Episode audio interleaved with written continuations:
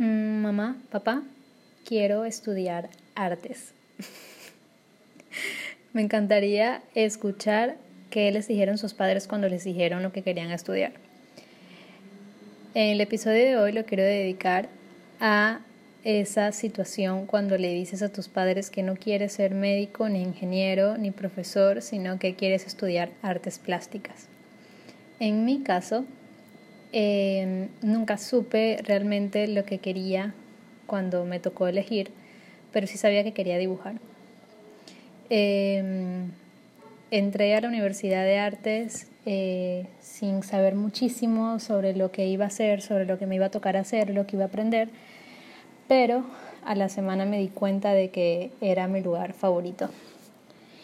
Mm, mis padres nunca fueron eh, tan estrictos o nunca se molestaron muchísimo por esa decisión, pero sí estoy segura de que en el fondo pensaban que era una etapa y que, y que lo iba a dejar en algún momento. De hecho, llegué al cuarto semestre de la carrera y, y todavía ellos pensaban que no me iba a graduar, que, lo iba a dejar en cualquier momento.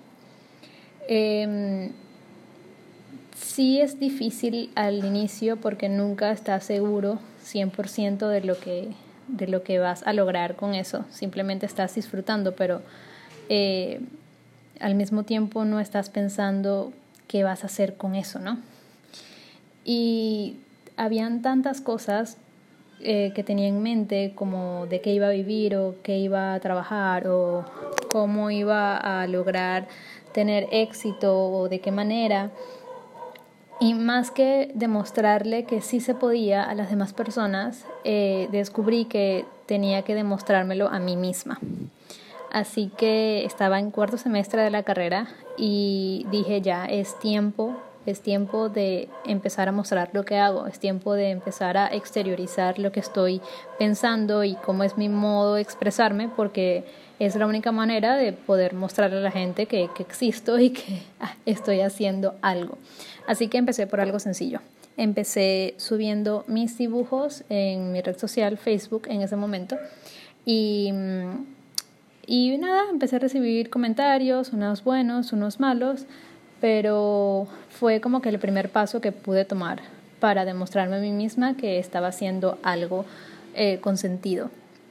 Em, esa pequeña acción, esa pequeña acción que parece muy eh, inofensiva y muy, eh, sí, muy sencilla, realmente fue lo que, lo que trajo varias oportunidades profesionales a mi vida, este, incluso sin, sin haberme graduado. Eh, recuerdo que gracias a esas publicaciones eh, muchas personas de mi ciudad lo vieron y empecé a ser invitada a eventos, eh, sí, eventos eh, de arte, eventos culturales y mm, hasta que llegó el punto en donde me ofrecieron un espacio para exponer por primera vez. Ese fue el momento cuando tuve mi primera exposición en que mis padres se dieron cuenta de lo que de, que lo que estaba haciendo era en serio, de que de verdad estaba estudiando eso porque quería y no era un capricho.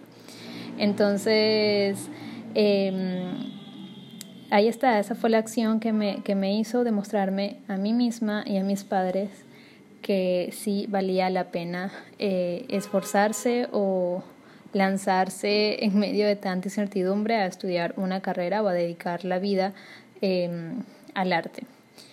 Eh, yo siento obviamente que entiendo que no todos los padres son iguales, pero creo que esa es una decisión súper importante, eh, em, darse cuenta y demostrarse a sí mismo que lo que estamos haciendo vale la pena.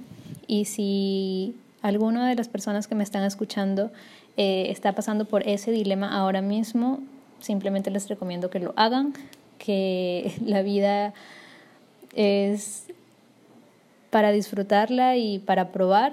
Así que anda, inscríbete, estudia, aprende lo que quieras aprender y si no te gusta y no te funciona, simplemente puedes volver a empezar. Eh, creo que lo mejor es no limitarse.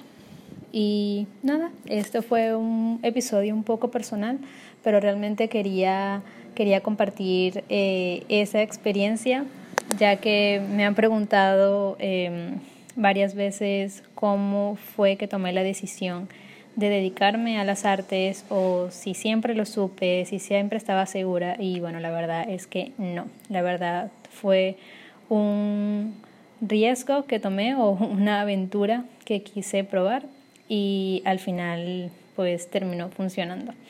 Así que nada, pueden ver esta historia un poco más eh, larga en mi blog danielordaneta.com. Eh, y si tienen alguna pregunta que les gustaría que respondiera por el podcast, pueden enviarla a mi correo electrónico info Nos escuchamos pronto. Bye.